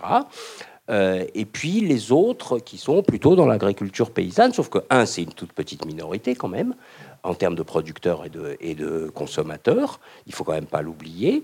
Et puis ils sont bloqués, comme tu l'as dit, par euh, le prix du foncier, euh, les normes à la con qu'inventent l'État et les industriels, parce que c'est toujours le couple c'est le couple néolibéral qui est fondamental, enfin le couple du capitalisme, c'est l'État et euh, les, puissances économiques et financières. euh, qui, euh, voilà, ce, je dirais, bloquent en réalité l'épanouissement et cette, cette généralisation de, l'agriculture paysanne. Du coup, on peut se, poser la, la, question, ben, pourquoi est-ce qu'on surmédiatise à ce point-là? Euh, les alternatives agricoles et, paysannes ou les alternatives éco-citoyennes, etc. Est-ce que c'est pas un, peu un alibi, quoi, d'une certaine façon? Est-ce que c'est pas le masque, euh, le paravent euh, derrière lequel les industrialistes de l'agriculture qui sont au pouvoir et qui ont colonisé tous les, les centres de décision se cachent pour poursuivre leurs basses œuvres et en même temps euh, faire, faire croire à un certain nombre de gens un peu naïfs euh, que tout est en train de se modifier, que c'est la grande mutation, etc. C'est la thèse euh, de la compatibilité de l'agriculture duale que défend Travers ou, ou, son futur successeur. Je ne sais pas s'il va être viré ou pas, peu importe. je m'en fous parce que c'est toujours la même chose. Euh, de la compatibilité entre, bah, il y a l'agriculture d'exportation, à la conquête des marchés, etc. Et puis, vous, vous pouvez aller du côté de l'agriculture de terroir, l'agriculture de niche, faites votre petit machin dans votre coin, mais tout ça, c'est, euh, ça sera uniquement pour euh, des, des catégories aisées de la population. Bon, euh, ça le cantonnera aux catégories euh, aisées de la population, tandis que le reste de la population euh, continuera de bouffer de la merde et des produits standardisés. Donc on se sera fait, au bout du compte, avec ce système-là, on se sera fait absorber par la mécanique du capitalisme et du capitalisme illimité. Parce qu'après, il faut penser qu'ils euh, ont encore d'autres projets, par exemple dans la viande, il n'y a pas que la viande de soja, il y a la viande in vitro, etc. C'est un phénomène euh, euh, illimité dans son, dans son essence et son développement. Donc faisons attention à tout ça. C'est-à-dire que moi, pour le résumer très vite, je pense que si on veut véritablement généraliser l'agriculture paysanne, qui est un modèle d'alimentation et de vie, pour l'ensemble de l'humanité, y compris à l'intérieur des, pays développés, ben, prenons conscience qu'il va falloir démanteler Bayer, Lactalis, Bigard, etc. Et donc c'est une lutte générale. Euh, anticapitaliste euh, qui passe par des tas de. Après, on pourra en discuter. Euh, mais il faut prendre conscience de ça. C'est ces gens-là qui sont aujourd'hui au pouvoir ou leurs représentants, et c'est ces gens-là qu'il faut dont il faut démanteler euh, la toute-puissance personnellement un dernier point qui va vers les solutions. Euh, moi, c'est vrai que c'est totalement vrai et j'ai l'impression qu'ils ne se laisseront pas mettre dehors très facilement. Euh, pour redonner un peu de pouvoir aux paysans, j'avais imaginé un système qui a été repris par les écolos et je sais que, enfin, en Belgique, hein, le parti écolo, euh, et je sais que le CDH, donc ce qui est un peu le, centre, quoi, a un peu repris l'idée timidement et j'espère qu'elle va un peu plus se développer. Euh, en Belgique, je sais pas si vous avez ça en France, on a un système d'éco-chèque. En fait, je, vais presque trop vite, je regarde dans la salle ici, on a un public de personnes qui sont intéressées par le sujet et qui sont pas ultra nombreux par rapport à une densité de population comme Paris. Ça montre aussi, non mais ça montre aussi quelque part, c'est la même chose pour tout. Le ministre en Belgique, je lui parlais de ça une fois, il me dit mais écoute, regarde les circuits courts, il n'y a jamais que les gens éduqués, qui ont conscience d'enjeux citoyens, qui s'en mêlent. Ça veut dire qu'il y a un espèce aussi de plafond de verre pour la consommation circuits courts, bio, compagnie. Ce qui est vrai. Et quand j'en parle autour de moi à des gens plus populaire, qui peut-être euh, le, fils du cheminot, le, le, le flic, euh, enfin ce qu'on veut, il, il s'en fout, il va au Lidl et puis c'est comme ça. Et donc euh, en Belgique, on a des éco-chèques qui permettent à des employeurs de donner un avantage extra-légal qui, qui, sur lequel l'employeur ne paye pas d'impôts, qui s'appelle les éco-chèques. Sauf qu'aujourd'hui en Belgique, à quoi servent ces, éco-chèques Acheter un nouveau lave-vaisselle à plus plus ou un truc de chez Mediamarkt qui consomme pas, c'est ça qui est éco. Et donc euh, c'est complètement bidon, ça enrichit peut-être les, les fabricants chinois, mais en tout cas pour le développement d'ici, il n'y a rien du tout. Moi, j'aurais imaginé un système euh, d'agro-biochèque, euh, sur le nom, on peut revoir, mais enfin, ça me faisait penser un peu au Groland, donc ça me faisait rire. Euh, mais d'agro-biochèque, en tout cas, qui permettait à des gens qui n'ont aucun point de vue politique sur la consommation alimentaire, et qui peut-être mangent de la merde du Lidl et de l'Aldi très couramment, de se retrouver du jour au lendemain avec 100 euros dans la poche à dépenser parce que l'employeur leur a mis ça comme avantage extra-légal, et qui ne peuvent l'échanger que soit en circuit court dans des fermes bio, ou dans des magasins qui tirent plus de 50% de leurs revenus de ce genre de production. Ce qui aurait amené des agriculteurs un peu plus entreprenants à se mettre ensemble pour écouler toi tu fais du poulet, toi tu fais du petit fruit, toi tu fais de ci, toi tu fais ça. Et personnellement, en France, c'est peut-être moins adapté, mais c'est vrai que si on regarde, ça, pourrait marcher peut-être par zone, par département ou pour faire des ceintures alimentaires autour des villes. Nous, en Belgique, on a quand même une grosse densité de population. Si on regarde, moi j'habite au fin fond de l'Ardenne, si on veut, mais je suis quand même en une heure quart à Bruxelles. c'est aussi pour ce qui explique que le foncier est cher chez nous. Et donc, je le dis parfois des agriculteurs qui habitent aux portes de Bruxelles et qui font de la betterave qui ne paye pas, de l'escourgeon euh, qui ne paye pas, enfin, de, l'orge ou, des choses comme ça et qui ne payent pas. Mais les gars, vous avez 2 millions de consommateurs à 20 km. Quoi. Donc arrêtez de faire des trucs qui ne payent pas, euh, filez, faites à bouffer pour euh, les habitants d'à côté. Et si demain, les habitants d'à côté avaient dans la poche les agrobiochèques, ils débarqueraient dans les fermes et je peux vous dire que structurellement, ça changerait rapidement des diversifications se mettraient en place et serait presque une politique sanitaire aussi, parce que le type qui s'en fout, qui jusqu'ici bouffait du poulet de misère, ben le jour où il mangerait du vrai poulet de ferme, la fois suivante, il essaye le pain, avec les céréales du coin, et puis il essaye les, légumes que le type a produits, et il y a un, cercle vertueux timide, mais en tout cas qui se mettrait en place par rapport à ce qui existe aujourd'hui. Donc il faut essayer de développer des outils qui ne choquent pas le politique, parce que le politique, ça lui fait aussi, euh, qu'il voit quelque chose de plaisant derrière. Le, souci que j'ai déjà eu, parce que le ministre-président Wallon m'avait dit, c'est une excellente idée, mais le secteur de la grande distribution ne l'appréciera pas beaucoup. et donc c'est vrai, parce que aujourd'hui le secteur de la grande distribution voit qu'il perd un peu des parts de marché, euh, et donc euh, je crois qu'il voudrait absolument reverdir son image et parvenir à, et donc faire des procès en disant on est discriminé, on n'a pas accès aux agrobiochèques. Donc en tout cas il faut réfléchir de nouveaux systèmes pour organiser de manière même logistique les circuits courts pour permettre à des plus petits producteurs d'avoir facilement accès aux consommateurs et de manière plus légère et financièrement intéressante. Merci. Euh, ben merci beaucoup euh, à nos, trois intervenants. Euh, donc Pierre Bitoun, Stéphane Delorne et Yannick Ogor. Maintenant, place aux questions. Oui, c'est une question pour Pierre Bitoun et, et, aussi une remarque. Vous avez dit qu'il fallait carrément changer les structures politiques. Et puis un petit peu avant, vous avez dit euh, ce qui ne va pas, c'est le productivisme capitaliste. Alors, est-ce que ça sous-entend qu'un autre productivisme serait génial, le productivisme communiste? En quoi le communisme euh, serait euh, le, vrai changement de, de ces structures qu'il faut absolument changer? Moi, j'ai quelques doutes. J'ai l'impression que ce qui est paraît-il, anticapitaliste, c'est pas non plus euh, l'idéal et il faudrait euh, peut-être encore plus réfléchir euh, vers d'autres alternatives, enfin d'autres structures politiques. Et la, remarque, c'est à propos du suicide des paysans. Je sais que vous employez le, mot ethnocide, je, trouve ça très bien.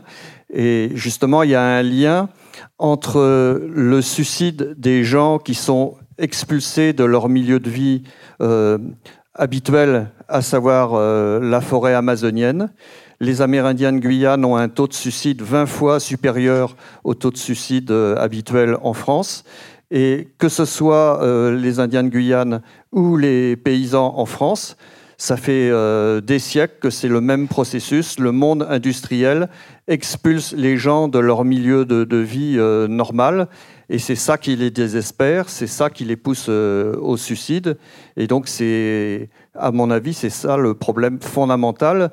Et, c'est peut-être carrément plus que les structures dites politiques qu'il faudrait changer, c'est peut-être carrément la civilisation occidentale elle-même qui est une erreur. Et, c'est cette civilisation qui va partout dans le monde pour arracher les populations traditionnelles à leur euh, milieu et les pousser au suicide. Voilà, je vous remercie. Bah, je veux bien répondre sur d'abord le productivisme communiste. Je n'en suis naturellement pas partisan. Euh, voilà, le, productivisme, euh, j'ai employé le terme de productivisme capitaliste parce que le productivisme capitaliste est celui qui a euh, au moins pour l'instant, triompher euh, dans nos sociétés comme à la surface de la planète. Autrement, il avait un point commun. Précisément avec le système communiste et la croyance dans le développement effréné des forces productives, comme disaient les, communistes soviétiques ou autres.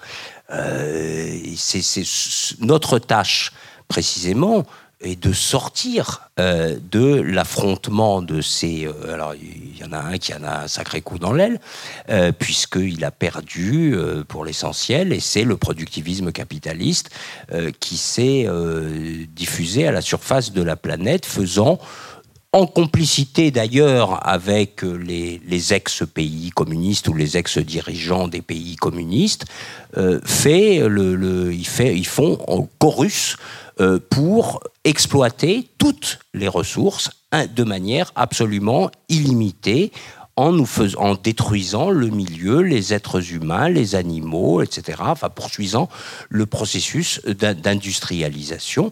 Donc euh, je ne crois euh, évidemment, enfin si on s'enferme mentalement dans l'opposition entre le productivisme capitaliste et je ne sais pas quoi, l'avenir radieux du communisme, euh, qui n'existe plus d'ailleurs, euh, bah on fait fausse route, évidemment, mais ça, c'est vieux comme...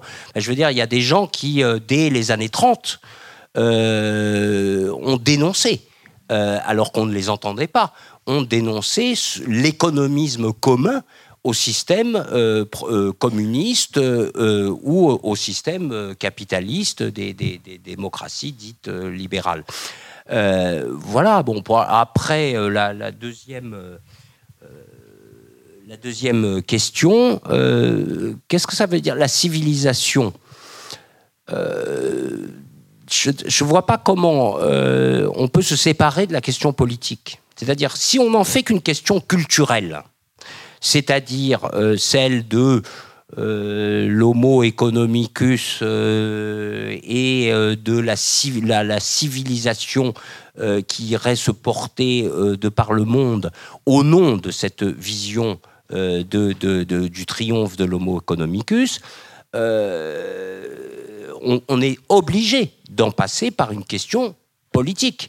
Politique au sens étymologique du terme, c'est-à-dire qu'est-ce que quelle cité on va vouloir, comment on va la construire euh, et comment on, va prendre en main notre propre destin.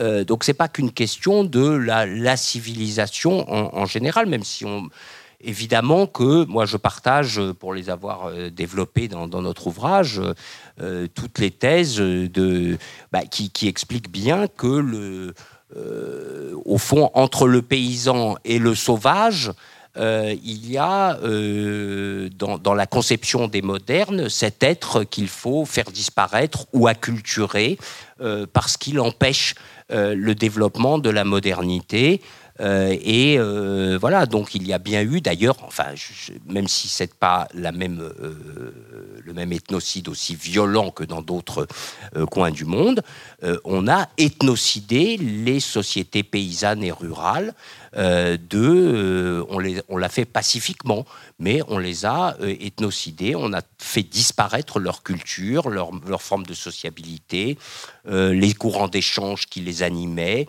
les, conceptions du temps, les conceptions des liens sociaux, etc., qui existaient. Et puis, bah, du coup, ça en a conduit d'ailleurs un certain nombre dans les, dans les asiles psychiatriques, comme on le disait tout à l'heure. voilà, moi, quand je dis il faut politiser la chose, euh, c'est que euh, pour changer le cours de cette civilisation dangereuse qui apporte quelques bienfaits et qui en même temps est extrêmement dangereuse maintenant, y compris pour le, devenir de la planète, il faudra bien changer la politique. Oui, alors je voulais euh, rebondir justement sur la dernière, sur la première question. C'est à propos de la civilisation. moi, je suis un, un à la retraite. Hein. Et je réfléchis beaucoup pour essayer de comprendre euh, pourquoi on n'arrête pas de continuer à aller dans le mur. On sait qu'on va euh, tous mourir bientôt, très très bientôt, mais on fait rien pour l'éviter. Et sans, sans, faire une leçon de philosophie, c'est justement cette civilisation occidentale, elle, est basée euh, sur la mort. C'est-à-dire, euh, il y a une, haine de tout ce qui est vivant. Et tout ce qui est. Elle développe justement tout ce qui est machine, tout ce qui est numérique, tout ce qui est intelligence artificielle.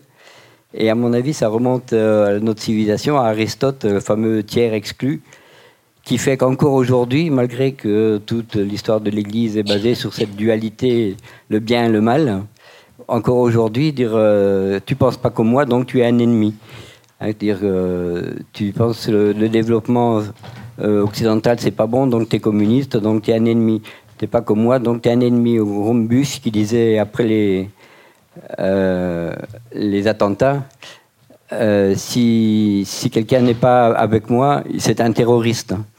Je crois qu'il faut sortir de cette dualité pour sortir de la civilisation mortifère qu'on vit actuellement. Mais pour ça, il faut changer de langage. C'est-à-dire changer de cette dualité du langage et dire euh, non, on peut, on peut faire autrement. On n'est pas simplement blanc ou noir, ou, bien ou mal, mais on est toujours, en tant qu'être humain, si on a des sentiments, on est ambigu, forcément. On est un peu l'un et un peu l'autre. Si, on ne peut pas tout aimer complètement tout le temps. Et c'est cette, euh, cette dualité qui est difficile à, à, purger du langage et qui, qui fait qu'on on est obligé de, voir l'autre comme un ennemi. C'est-à-dire que même ce fameux libéralisme, qui est basé sur la théorie d'Adam Smith, qui dit euh, le, moteur de l'économie, c'est l'égoïsme. Il faut penser qu'à soi. Si on pense qu'à soi, donc l'autre, c'est un ennemi aussi. C'est toujours le même principe. Et comment vous pouvez penser et sortir de ce dualisme, sortir de cette pensée de haine et de mort? Pour pouvoir faire, pour pouvoir penser autre chose. Super. Euh, alors moi, je voulais revenir un petit peu sur les pas les solutions, parce que j'ai bien compris que enfin, il s'agissait pas forcément de solutions, euh, mais en tout cas d'essayer de, de, remettre une petite note positive aussi euh, dans le débat. et vous parliez notamment, Stéphane Delogne, de de la possibilité, enfin, du fait qu'il faudrait que tous ces consommateurs soient aussi à côté des paysans au moment où il y a vraiment des luttes à mener. Pardon, excusez-moi, Yannick Aguar. Euh, euh, il y a vraiment des luttes à mener, notamment contre l'administration. Euh, moi, ça me fait penser à des associations qui vont, qui portent pas forcément sur le domaine de l'agriculture, mais qui ont une vraie connaissance et qui ont des, des, outils en termes de désobéissance civile et de, de combat à mener dans ce cadre-là. Enfin, notamment Alternativa et ANV COP21 qui mènent ce, qui ont ce genre de démarche actuellement. Et je me dis qu'il y a peut-être des liens à tisser avec eux. Euh, je pense actuellement sur le domaine du juridique à euh, notre affaire à tous qui, qui, mène des combats pour porter notamment la voix des paysans euh, et enfin alors oui non. Euh, en tout cas pour euh, lutter contre le dérèglement climatique en portant la voix des personnes impactées en termes au niveau juridique. Et je me dis qu'il y a aussi cette, cet outil qui existe et qu'il est dont il est possible de se saisir alors à condition de s'y connaître à condition d'avoir des liens de nouveau. Mais il y a quand même des choses de ce point de vue là et, et pour continuer dans la branche consommateur citoyen militant euh, pour moi, il y a aussi tout ce qui est. Euh, enfin, alors, c'est pas du tout majoritaire, on est d'accord. Hein, et puis moi aussi, je vis dans ma petite bulle parisienne.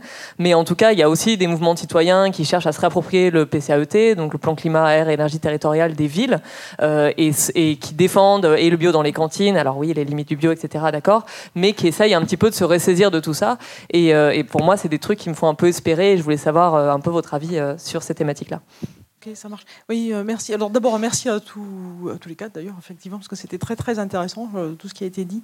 Euh, juste, alors j'aurais deux questions en fait. Une, alors je vais essayer de faire très bref, sans donner de background, pas grave. Mais qu'est-ce que vous pensez des orientations éventuelles vers la mise en place de paiements pour services environnementaux, voilà, qui pourraient éventuellement venir justement être, disons, des, aides plus positives que des rattrapages, des compensations, etc. Et euh, par ailleurs, autre chose, euh, un niveau dont on n'a pas parlé, parce qu'on parle de l'État, effectivement, des agro-industries, etc. et si on veut rapprocher effectivement les producteurs des villes, des consommateurs, etc., c'est ce que vous disiez tout à l'heure, euh, quelle est la place des collectivités? Est-ce qu'il n'y a pas du projet de territoire, justement Parce qu'il qu'il y a un peu des démarches comme ça qui existent aujourd'hui? Est-ce que, vers là, dans, cet esprit-là, on ne pourrait pas avoir des prises en main de, vraiment des acteurs des territoires avec les collectivités au centre? Je sais pas, il y a des parcs naturels régionaux, etc., qui peuvent aussi œuvrer dans ce sens, etc. Euh, voilà, pour euh, améliorer la situation et essayer de booster des, justement des paysans, en fait, et pas de l'agro-industrie, parce que c'est quand même. A, avec une valeur ajoutée des produits, avec des produits de qualité, proches, etc. Voilà, merci. Oui, en fait, euh, moi, je suis très proche de ce que dit M. Bitoum, mais je crois que ce qui serait important aussi, et c'est une question que je pose, c'est est-ce qu'on peut discuter aujourd'hui de la France ou de l'Europe sans voir ce qui se passe dans les paysans du monde entier.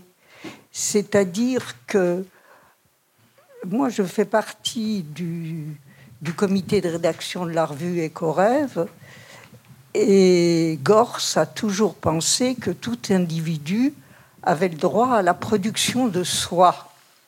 Et en fait, dans tout ce que vous dites, vous expliquez en quoi l'homme est déshumanisé comme Charlot l'a montré dans les temps modernes.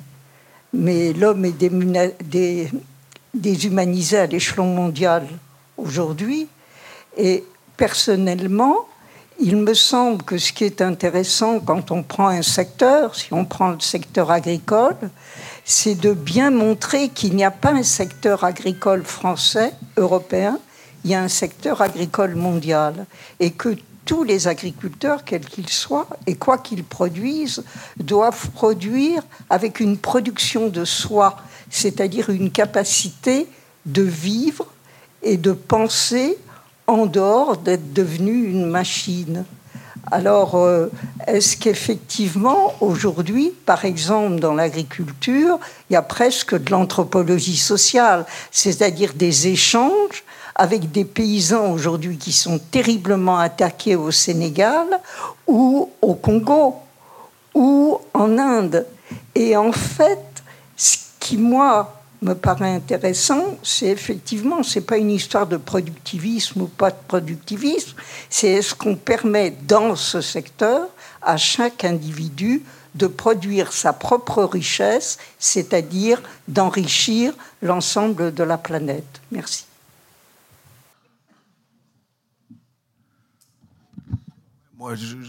Simplement pour brosser un peu ce qui a été dit, euh, d'une part, au-dessus, le, le procès de la civilisation occidentale, pour moi, il est extrêmement difficile à établir dans le sens où on voit aujourd'hui que finalement des pans entiers qui pourtant peuvent se réclamer de cette civilisation occidentale en sont les victimes aussi. Donc je dirais que c'est beaucoup moins figé euh, en termes de responsabilité. Moi, quand, je, quand on lit, euh, je pense, c'est quand on lit euh, Zola, qui a écrit un, un, un, bouquin naturaliste sur les paysans, et qu'on peut voir à quel point c'était difficile de faire bouger les bases paysannes déjà vers l'accession, vers du matériel moderne et des choses comme ça. Et, et, et finalement, ça, c'était peut-être pas une histoire de civilisation occidentale. Ces paysans-là, c'était la civilisation occidentale. Donc l'histoire, c'est aussi jouer contre eux. Donc je trouve qu'il est vraiment très difficile de, partager, de schématiser euh, à ce point euh, par bloc. Euh, pour aller très vite, hein, et pour les questions, voir s'il il y avait du développement territorial, voir si pour les, les paiements environnementaux c'était intéressant. D'une part, développement territorial, certainement que les parcs naturels ont des rôles à jouer, peuvent financer ce genre. Je parlais des agrochèques, ça peut être mené à l'échelle d'un territoire. Il y a des tas de les monnaies locales. Enfin, donc il y a des tas de choses qui se font à une échelle locale qui peuvent être portées même par des départements, des collectivités. C'est certain. Euh, il faut justement que le citoyen puisse interpeller sans arrêt ses responsables politiques, parce que je le remarque autour de moi et les politiques le disent souvent. Ce qui ne va pas bien, ils en entendent parler et des gens qui leur amènent des solutions toutes faites. Vous savez, la plupart des politiciens se posent pas énormément de questions et adorent des solutions qu'on leur amène faites et qui puissent euh, établir leur nom dessus. Donc si vous avez un plan, un moment euh, bien figé, bien ficelé avec un collectif, faut pas hésiter parfois à en parler à un politicien. S'il y a moyen de couper des rubans de manière visible, vous aurez certainement euh, une oreille attentive. Et pour les paiements environnementaux, en Belgique, ça marche pas mal. ça se développe de plus en plus justement avec la crise des prix à la production. Mais le danger, et je crois qu'en France c'est pareil, on essaye quand même pas mal de faire avaler maintenant que le carbone peut être euh, stocké par les sols, ce qui est globalement vrai. Mais j'ai parfois peur, en voyant toutes ces luttes euh, carbone, qu'à un moment justement l'industrie ne fasse ses compensations carbone sur le sol, ou voit le, sol comme euh, un peu comme on a fait les, crédits, hein, les, émissions CO2, là où ils doivent aussi, enfin il y a tout un marché de, bons d'émissions de CO2, je ne sais plus comment ça fonctionne mais là, en attendant, qu'ils puissent compenser leur activité. On peut imaginer une industrie demain polluante qui achète des terres entières en imposant un modèle de développement pour compenser le carbone dans le sol. Donc d'un côté, ce qu'elle polluerait d'un côté, elle pourrait le restituer de l'autre, et ce système de compensation pourrait s'accroître. Je me méfie de ça, mais c'est clair que les paiements environnementaux, en tout cas d'un point de vue biodiversité, de mon expérience, d'un point de vue biodiversité, paysage, ça a déjà un impact positif. Mais voilà, faire et défaire, c'est toujours faire. Donc, il y a encore des choses qui se dégradent d'un côté. On parvient à mettre des rustines avec les paiements environnementaux, euh, ce genre de choses. Pour les deux autres questions, je ne vais pas être trop long, donc je vais peut-être vous laisser répondre d'ailleurs ce que vous voulez. Oui, moi, ce que, enfin, ce que, ce que j'avais j'ai envie de dire face à ce type de questionnement ou témoignage, c'est que moi, les, 25 ans que je viens de passer dans le, dans le monde agricole, en fait, m'ont convaincu d'une chose, et c'est le chemin que je prends aujourd'hui en, en, termes de lutte, c'est que euh, les seules luttes qui, euh, pour moi, ont euh, des perspectives émancipatrices, c'est celles qui s'éloignent de la cogestion, de faire confiance à des institutions pour résoudre quoi que ce soit.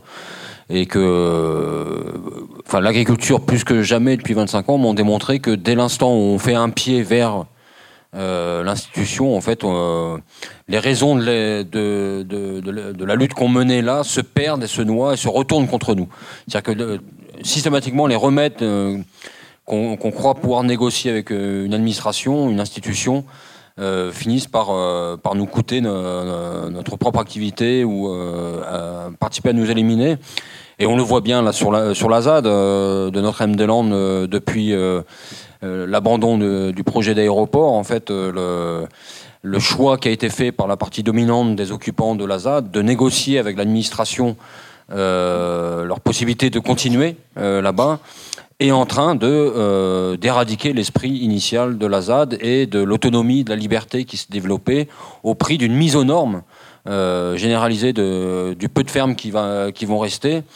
Et c'est un comble, je ne sais pas si vous avez rendu compte des conventions d'occupation précaires euh, qu'ont signé les derniers survivants qui n'ont pas été expulsés parce qu'ils avaient signé la, convention d'occupation précaire. Mais il est dit clairement comme euh, conditions de mise aux normes des fermes pour qu'ils aient le droit de rester, que euh, les signataires, les, locataires, doivent systématiquement euh, faire agent de police sur leur terre et virer tous les occupants illégaux qui tenteraient de réoccuper l'espace en construisant des cabanes. Et s'ils ne le font pas d'eux-mêmes, de faire leur propre police, euh, c'est la, préfecture qui prendra en, charge ce travail de destruction, moyennant à la fois euh, une intervention qui devra être financée par le locataire, et en plus le bail sera rompu. Et que ceux qui ont accepté de négocier, de jouer le jeu des institutions, ne soient même pas capables aujourd'hui de rendre public cette ignominie, en fait. Euh, pour moi, ça dit bien à quel point c'est un jeu perdant dès l'instant où on accepte de, de faire un pas vers les institutions. Alors, euh, en disant ça, vous allez me dire, mais, du coup, qu'est-ce qui nous reste en fait, à part le suicide? Et ben, il nous reste que euh, ce qui existait pendant dix ans à la ZAD, par exemple, était une histoire de solidarité magnifique, et c'est ceux qui ont accepté le jeu de la négociation qui ont fait perdre l'élan de cette solidarité, et qu'il y a plein, et que toute l'histoire euh, des luttes paysannes est faite de ces abandons de solidarité au nom d'un pragmatisme gestionnaire qui fait qu'on fait un pas vers l'État et qu'on se retrouve gros gens comme devant, derrière, et qu'on a pu euh, et qu'on perd en fait à chaque fois toujours plus de paysans et de raisons de défendre la paysannerie. Juste une remarque très brève, très brève par rapport à ce qu'il vient de dire. Euh, moi, ce que tu dis, je l'entends très bien. Ce qu'il y a aussi, c'est que il y a un caractère. En Wallonie, on n'a pas ça, par exemple. Et je remarque très fort, on en parlait avec euh, Pierre Bitoun juste avant. Euh, chez nous, les collectivités, on peut encore aller les voir. Il y a encore moyen de faire quelque chose. Je me méfie, moi, c'est vrai, du supranational. Je trouve que plus un pays est grand, plus on a moins accès au pouvoir. Euh, je parlais l'autre fois avec un type du Grand-Duché. Au Grand-Duché, une personne sur deux connaît ses ministres personnellement. moi, je lui disais, j'ai perdu mon GSM là deux jours, mais je suis sûr, j'aurais appelé le ministre de l'Agriculture. il décroche. Allô, Stéphane, quoi je le connais. Et donc, euh, le, truc, c'est qu'on a accès beaucoup plus facilement au pouvoir. Moi, ça m'a frappé quand je vois vos salons de l'agriculture en France, les ministres qui s'amènent avec un cordon de police pas possible. Nous, à Libramont, à la foire agricole de Libramont, c'est comme la foire de Paris, c'est tout aussi grand. Les ministres viennent au contact des agriculteurs. Je trouve parfois des agriculteurs très énervés avec un courage qu'on voit rarement en France. Et donc, euh, je trouve tout de même que dans les collectivités, je, je comprends un peu le côté révolté, mais vous, vous êtes éloigné du pouvoir. Et moi, parfois, je méfie justement de, l'Europe et de toutes les volontés de faire perdre la souveraineté aux États, parce que je vois que c'est une perte de pouvoir directe des, citoyens vers leurs élus. C'est terrible, quoi. Et donc, euh, en, tout cas, en Wallonie, en se bougeant un peu, on, peut encore avoir accès avec un ministre de, manière euh, plutôt facile. C'est pas vos Manuel Valls, c'est tous ces gaillards-là avec euh, trois, trois cordons de police. Oui, je sais bien, mais je voyais ce type, c'était vraiment pour moi l'exemple même du, petit autocrate avec cinq, cinq rangs de policiers devant, quoi. Bon, euh, juste pour dire, pour le Grand-Duché du Luxembourg, effectivement, ou la Wallonie, on peut euh, appeler peut-être le ministre. Ça n'empêche que euh, pour le Luxembourg et aussi en Belgique, il y a des paradis fiscaux et ça n'empêche pas de le. On peut l'appeler, mais pendant ce temps-là, il négocie avec les. On, voilà, on peut jouer du pipeau. voilà.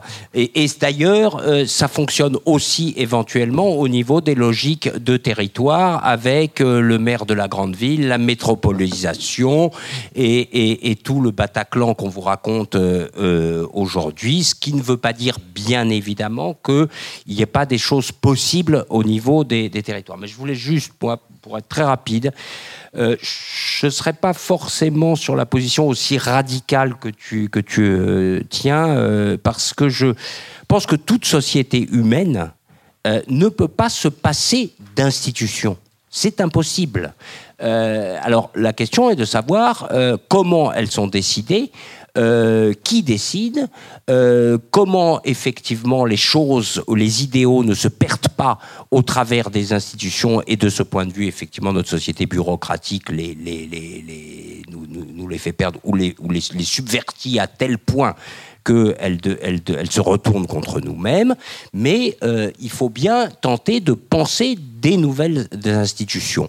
Donc, moi, je plaiderais par rapport à, pour répondre là aussi sur la désobéissance civile, moi, je pense qu'il y a une effervescence euh, politique dont tu as parlé ou d'action euh, absolument énorme maintenant depuis une vingtaine d'années, qui ne touche encore que des franges minoritaires de la population, mais qui, euh, dont on peut être ici des représentants, mais qui, qui a son importance et qu'on voit qui s'étend.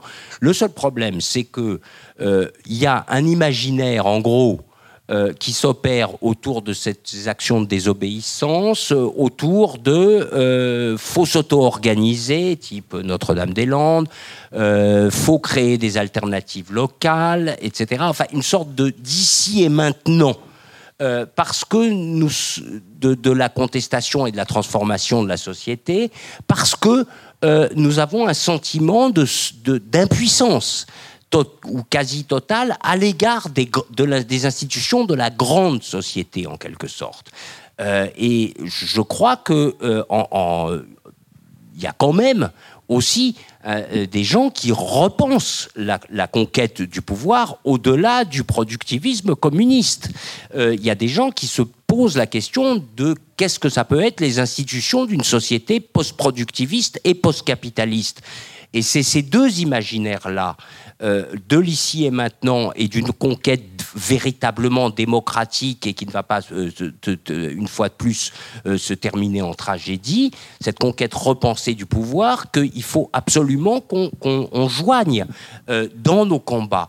Euh, pour, le dire euh, clairement, je, pense que, par exemple, quand on fait des actions de désobéissance euh, civile au travers d'attaques, au travers de la Confédération paysanne ou de plein d'autres acteurs, c'est bien, mais ne nous bornons pas uniquement à on va faire notre petit machin dans notre coin au nom de l'autonomie. L'autonomie, on ne la gagnera que si les institutions de la grande société, les institutions politiques, euh, y compris de la supranationalité, euh, la promeuvent, promeuvent cette autonomie.